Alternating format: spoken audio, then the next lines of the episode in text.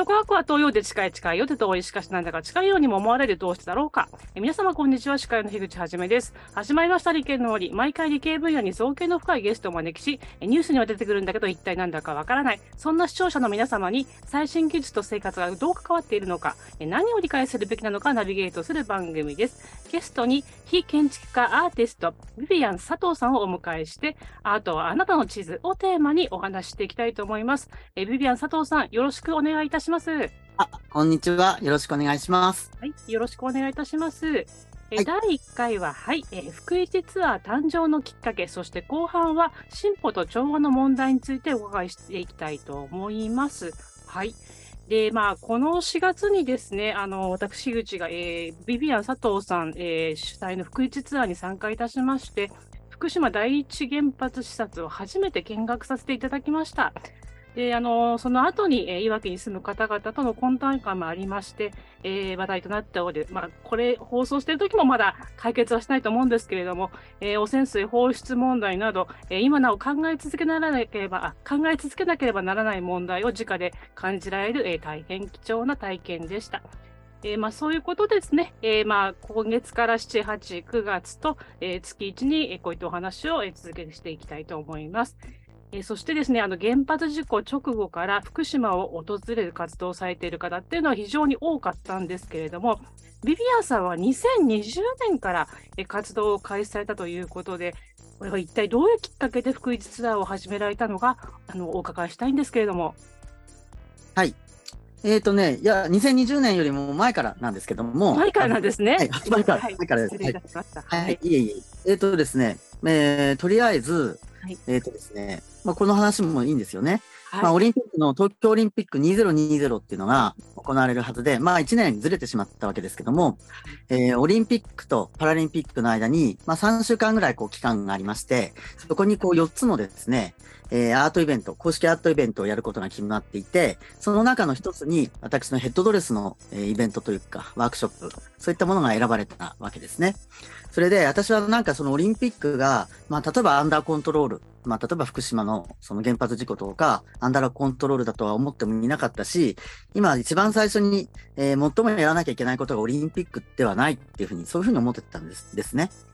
えー、だけれども、例えばですね、えー、オリンピックと、それから、えー、万博はちょっと違いますけれども、過去の大阪万博のことをこう考えるに至って、えー、もうちょっと、えー、やり方があるのではないか。まあそういうふうに、えー、考えることになりまして、それで、えー、福島のこととか、それから例えば非正規雇用の方々とか、えー、そういった労働者ですね、日雇いの労働者の問題とか、そういったことを研究するようになって、えー、福一ツアーをややりました。始めました。もともとはじゃあ、あの、えー、オリンピックと、えー、パラリンピックの間の4週間の間にやる、えー、予定だったイベントがなくなって、3週間ですね。はい、3週間の間にやるはずだったイベントがなくなってということですね。それで、なんていうんですかね、あの、俺のオリジナリティあふれる、え企画をやりたかったけれどもということだったわけなんですね。はい。はい。それでですね、あの、まあ、あのおっしゃられたように、えービビアンえー、佐藤さんがですね、えー、パラリンピックイベントに参加されようとしたきっかけっていうのが、まあ、1970年に開催された大阪万博。まあ、これ、はい、そうですねってあの頭浮かぶ方ってかなり今少ないとは思うんですけれども。まあ、岡本太郎さんがね、今、はい、ライバルっていうか、あの人気があるので、太陽の見に行ってる人もいたり、まあ、太陽の塔がずっとこう閉鎖されて、まあ、半分廃墟みたいな状態だったんですけれども、それが復活して中身の展示もね、えー、もう一回綺麗になったということが挙げられるかなっていう思いますね。はい。それで、えっ、ー、と、まあ、例えばなぜ、えー、そういうふうな考えに至ったかということなんですけれども、えー、例えば万博の中で、まあ、いろんな記憶のレガシー、まあ、国民とか、いろんな人の、えー、記憶のレガシーに残っていることが、まあ、先ほど言った、その、岡本太郎さんの太陽の塔と、それから、えー、そこの前にあるお祭り広場という、えー、大きな広場なんですね。えー、その大きな広場の屋根を、えー、岡本太郎さんのえー、あの彫刻、太陽の塔がこう突き破ってるっていう、そういった造形になっておりますが、えー、全体のですね、えー、その万博のテーマが人類の進歩と調和という、そういったテーマだったんですね。えー、ですけれども、岡本太郎さんの、えー、太陽の塔っていうのは、まあ、非常にユニークな形ですけれども、中がこう一つのパビリオン、パビリオンというか、展示空間になっていて、その中にまあちっちゃなこうミジンコであったり、そういうアメーバみたいな小さなこう生物から、それが例えばこう魚類になって、えー、例えば両生類になって、えー、哺乳類、鳥類になって哺乳類になって、まあそのようなこういろんなこう動物の連鎖が一つのこうえー、ラインによってこう結ばれていく、まあ、螺旋のような形になって、えー、伸びていくという、そういった展示だったわけですけれども、まあ、それは一見見ると、まあ、人類が一番頂点にあるような、えー、見方もできるかもしれないけど、実は、岡本太郎さんというのは、えー、非常にこう縄文文化であったり、えー、なんていうのかしら、そのようなこう人間が進歩してるとかそういうことではなくて、もっともっと呪術的なものであったり、えー、もっと原始的なもの、えー、そういった力であったり、そういったものをすごくこう信じていた方なんですね。えー、日本に帰ってくる前、フランスでも、えジョルジュ・バターユというですね、まあ、非常にこう、まあ、インテリだけれども非常にこうプツンとしたような、え そういったそうか、はい、国立、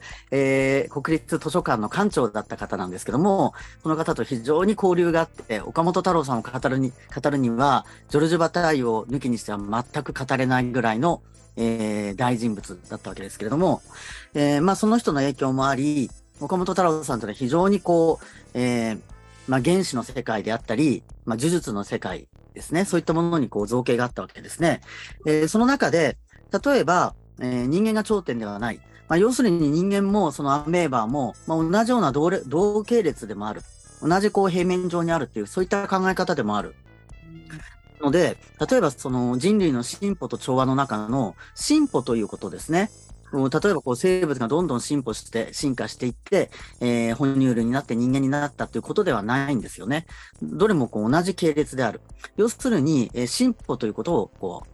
否定してたわけですね。で、もう一個、そのた、あの、お祭り広場というところですね。えー、丹下健三さんがデザインしたわけですけれども、その中で磯崎新さんっていう、まあ当時商員だった、えー、方がいてですね、まあ去年亡くなられましたけれども、えー、磯崎新さんがその時に、えー、そこを担当してたわけですけれども、要するにそのお祭り広場の中には、こうメインの中心の、えー、ステージもなければ、まあ、非常にこうえー、多発同時的にですね、何かこう出来事が起きて、非常に混沌とした正面もなければ裏もないような、えー、中心もなければ辺境もない、まあ、全ての辺境である。まあ、そのようなカオカオスなような空間、要するに調和されてない、えー、そのような空間を目指してたわけですね。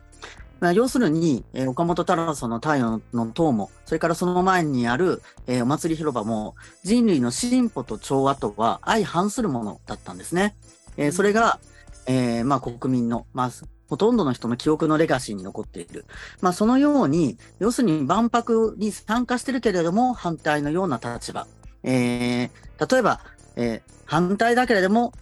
賛成のような立場。なんかそのような、えー、逆説的な立場というものが必ず必要だと思ったんですね。えー、全部全員が賛成で、みんなが同じ方向を向くのではなく、みんなが反対で同じ方向を向くのではなくて、えー、この部分は賛成だけども、こういった反対の考え方もあるよね。えー、全体的には反対だけれども、こういったところが非常に賛同できるよね。まあ、そのような立場だったらば、私もそのオリンピック、東京オリンピック2020に参加できるのではないか。何か、えー、自分も、えー、なんていうのかしら、力をね、そこに、え、注げることができるのではないか。そういうふうに思ったんですね。生物としてのヒエラルキーとかそういうのはなくて、えー、全てつながってて、中心はなくて、カオテックで無秩序、こういう、はい、えーまあ、1970年の大、えー、大阪万博のようなものだったらやりたいというふうに考えですね。はい、でそれを踏まえて、もう本当に幻で、皆さん聞いてる方も見たかったと思うと思うんですけれども、あのビビアンさんが実現したかったオリンピックでのパフォーマンスってのは一体、えー、どんなものだったんでしょうか？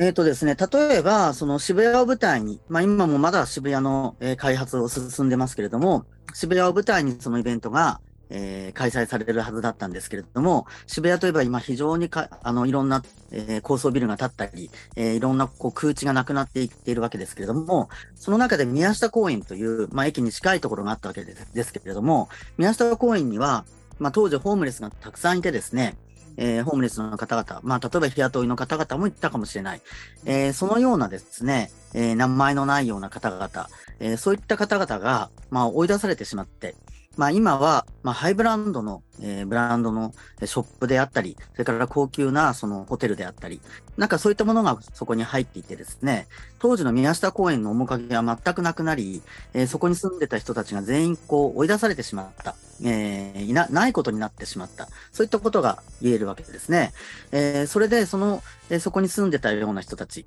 ホームレスの人たちをもう一回呼び寄せて、そういったイベントに参加させたい、えー、そういうふうに思ったわけですね。逆説的な感じですね。はい。それから、その福島もアンダーコントロールではなくて、えー、要するに福島の実行であったり、それから廃炉の作業っていうことが、まあ、なかったようなことになってたり、えー、無視をするようなこと、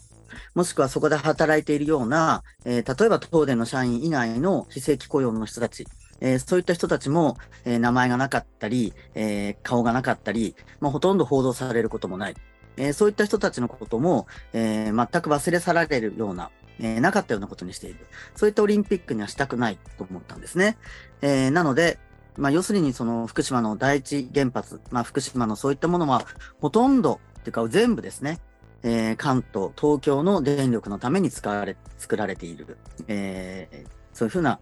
存在されているわけですけれども、えー、そこにもう一回着目しなければいけない。そういうふうに思ったわけです。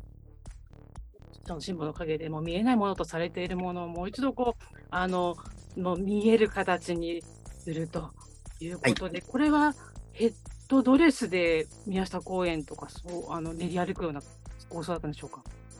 そうですね、えー、そういった人たちに実際こう被ってもらって、えー、何かパフォーマンスをしてもらったり、パレードをしてもらったり、もしくはその福島の、えー、そういったえー、まあ、原発関係者ですね。そういった人たちを集めて、何かファッションショーをするか、それから何かこう、え、ワークショップをするとか、まあ、ちょっとその福島と東京はちょっと距離があるので、何かそれはこうメディアを使って、え、やろうとやろうという、そういった計画がありました。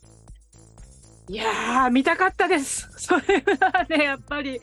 ちょっとやっぱりあのオリンピック反対してる方も多かったし、ね、あの子供のオリンピックはだめなのにどうして、ね、オリンピックやるのかっていうところで、こういうやっぱりコンセプトを、ね、アートとしてやってらっしゃるのは本当に素晴らしいと思います。えー、ありがとうございます。えー、トークは CM の後も続きます。あなたの動画をアップすると企業からあなたに面接依頼が届きます。逆指名型就活サイトスタートライン。TSE は鎌倉 FM を応援します。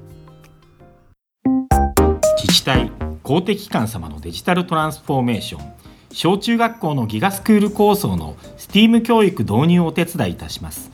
新クライアント総合研究所は鎌倉 FM を応援しております。それではここから顧問のサイエンスライター富山かなりさんを交えたトークになります。え富山さん、今回はビビアン佐藤さんにどんなお話を掘り下げて話していただきましょうか？はい、こんにちは、富山かなりです。こんにちは。こんにちは。あの前半ですね。な名前のない人たちっていうかこう名前を挙げて個人として扱ってもらっていない人たちに対するすごく強くて温かい眼差しを感じながらお話伺っていました。というところで強い印象といえばなんですが、あのビビアンさんのお名前が最近大きく出たのってカマボールっていうイベントの新聞記事だったかなと記憶しているんですが、はい、カマボールのことを少しお話伺ってもいいですか？はい。えっ、ー、とカマボールというのはですね、えー、まあ阪大のですね、えー、そのまあ元阪大の学長で、鷲田先生、鷲田清和先生っていう方がいるんですけども、その先生がですね、臨床哲学科というそういう新しい学問を作ったんですね。えー、まあ哲学っていうのは例えばこうテーブルの上とか本の中だけでこう読んだり、えー、議論をしたり、まあそのようなものが哲学だと言われてますけれども、そうじゃなくてこう実際のですね、いろんな現場とか、個々の固有の、えー、そういった活動とか、えー、そういった人たち、えー、そういった人たちとこう触れ合って、えー、いろいろこう、まあ、サンプルというか、そういったものと触れ合いながら寄り添って、えー、考えていこう。まあ、そのような学問が立ち上がってですね、えー、その鷲田先生はもう、あのー、阪大にはいらっしゃらないんですけれども、えー、そのような人たちがこう残党がたくさん残っていて、えー、その人たちと一緒にやっているイベントでですね、えー、西成の釜ヶ崎と言いますと、まあ、例えば関西の人だと、まあ、ちょっとあそこは行っちゃいけないよっていうふうにね、言われてたり、えー、近づかない方がいいよ。女の子は夜絶対歩いちゃいけません。まあ、そのような場所なんですね。まあ、ちょっと治安が良くなかったり、えー、まあ、いわゆるこう、ドヤ街と言われてるところ。それから、えー、その先にはちょっと大きなですね、風俗街があって、えー、まあ、本当に、まあ、男性でも一人で歩く、歩いてはいけないようなね、えー、場所でもあったりもするんですけども、えー、そこにですね、まあ、その釜ヶ崎の釜と、それからお釜の釜をですね、え、かけて釜ボール。え、ボールというのはですね、えー、いわゆるパーティーという意味なんですけれども、まあ、ホテルのボールルームとかにも言われてますけれども、えー、その釜ヶ崎の釜とお釜の釜をかけてるわけです。それで、えー、それはどういうものかというと、釜ヶ崎の、日雇いの労働者のおじいさんたち、まあ大体今70歳とか80歳なんですけれども、そのような人たちをですね、えー、例えば女装させたり、まあなりたい自分にならせてあげて、変身させてあげて、えー、それでファッションショーをやったり、それからこう、え、パレードをしたり、まあ、そのようなイベントです。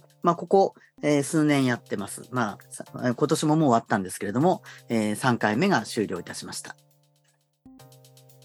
それでね、えっ、ー、と、まあ、西成の釜ヶ崎にもですね、えー、先ほど言ったその福島のですね、大事原発の、えー、そういったこう雇用のチラシであったり、例えば、えー、福島県沖浜通りですね、浜通りに、え貝殻拾いというそういった、え仕事がの、えー、広告が貼ってあったりするわけですね。えー、まあ、貝殻拾いっていうとちょっとこうロマンティックで、えー、なんか素敵な感じがしますけれども、えー、それはまあその、まあ、遺品というか、そういったものをこう創作する、まあそういった仕事なんですけれども、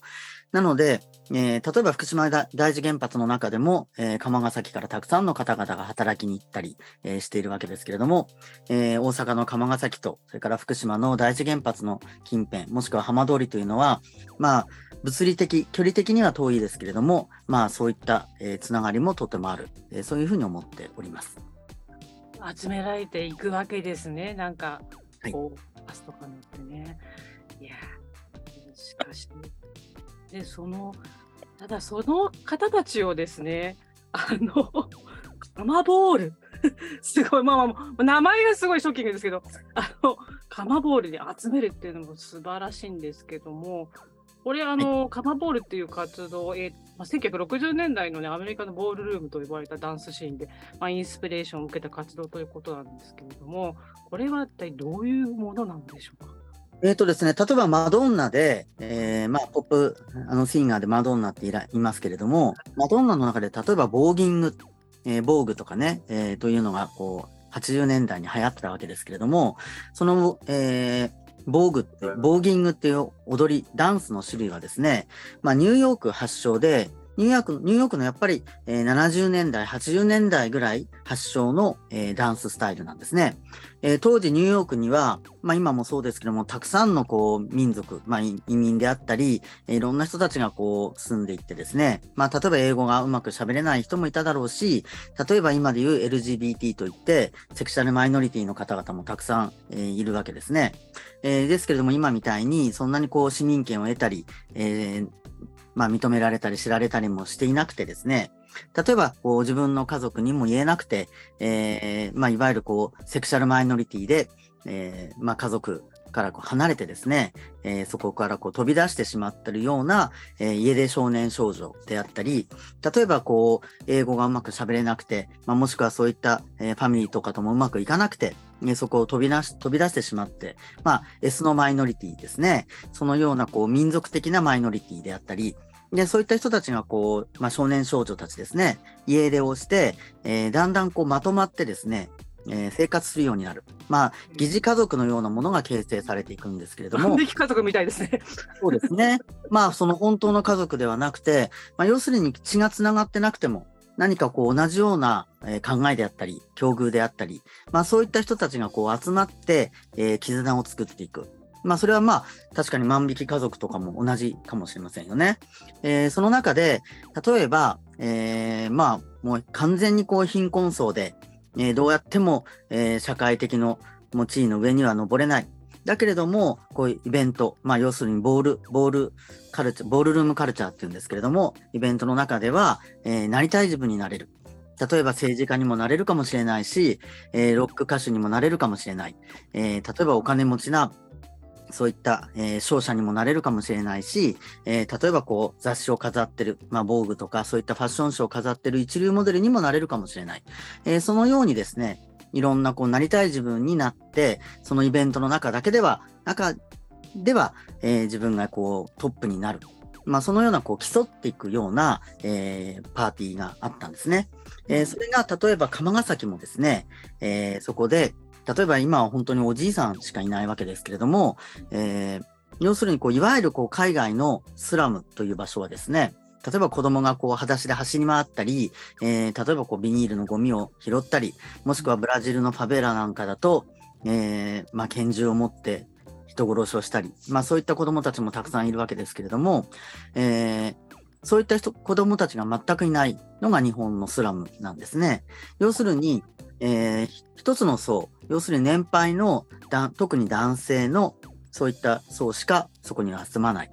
えー、例えば小学校なんかも、えー、どんどん廃校にしていきですね、そこにこう、えー、まあ、シェルターと言われている、えまあ、避難場所、まあ、要するにそこにこう、まあ、ただで住めるような場所とか、えご飯が食べられるような場所、そのような施設に変えていきですね、え特に、まあ、結婚したり、それから、まあ、女性であったり、まあ、そういった家族を持っている人たちはそこにはなかなか住まないようになっていく。それが、例えば、釜ヶ崎もそうだし、えー、東京の山谷もそうだし、横浜の、えー、寿町も同じような、えー、ことになっていると思います。で、それが、えー、ニューヨークのボールルームカルチャーと同じように、まあ、疑似家族を形成しているのではないか、えー、そのように思ったんですね。確かに、あの、本当に見見れない人たちを見ている。んで目線をすごい感じますね。それでそこに光を当てる方法として、このボールルームってすごい面白いんですけど、これ、あれですよね、あのマドンナのあのすごいととおっぱいとがったみたいなダンスのあの、はい、衣装のやつですよね。ちょうどね、まああのー、今、今っていうかね、えー、と6月、もう終わってしまったかな、あのー、渋谷でですね、はい、あのジャンポール・ゴルチェがね、はいえー、デザイナーでジャンポル・ゴルチェってエルメスのデザインもやってた方なんですけれども、えー、彼がデザインしたものですけども、えー、そのようなショーなんかも渋谷で、え行われていて、まあ、素晴らしかったですね。